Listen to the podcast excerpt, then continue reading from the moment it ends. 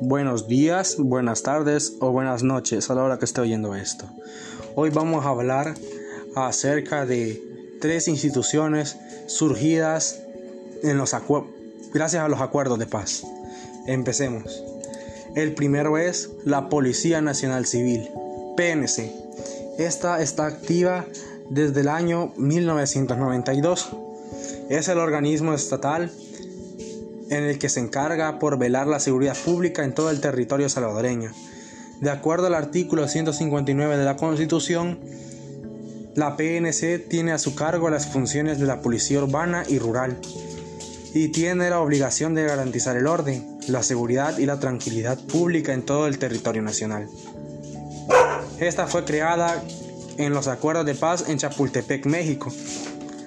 Hoy pasaremos a la segunda, que es la Procuraduría para la Defensa de los Derechos Humanos de El Salvador.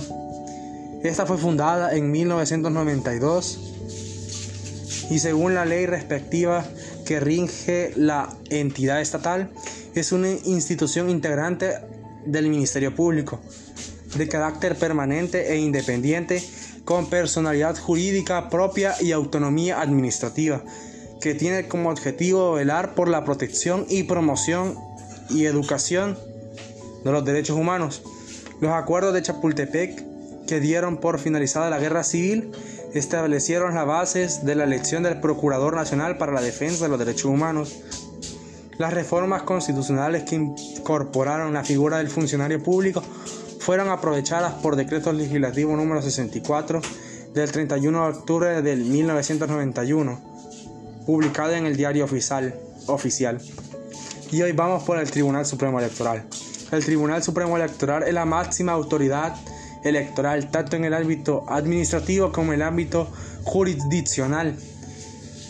Fue fundada en 1991.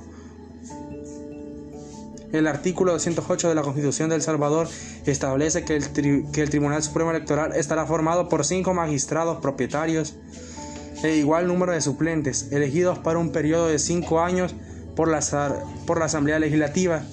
También establece que tres de ellos serán electos, uno de cada uno de, de ternas propuestas por los tres partidos políticos que hayan obtenido mayor número de votos en la última elección presidencial.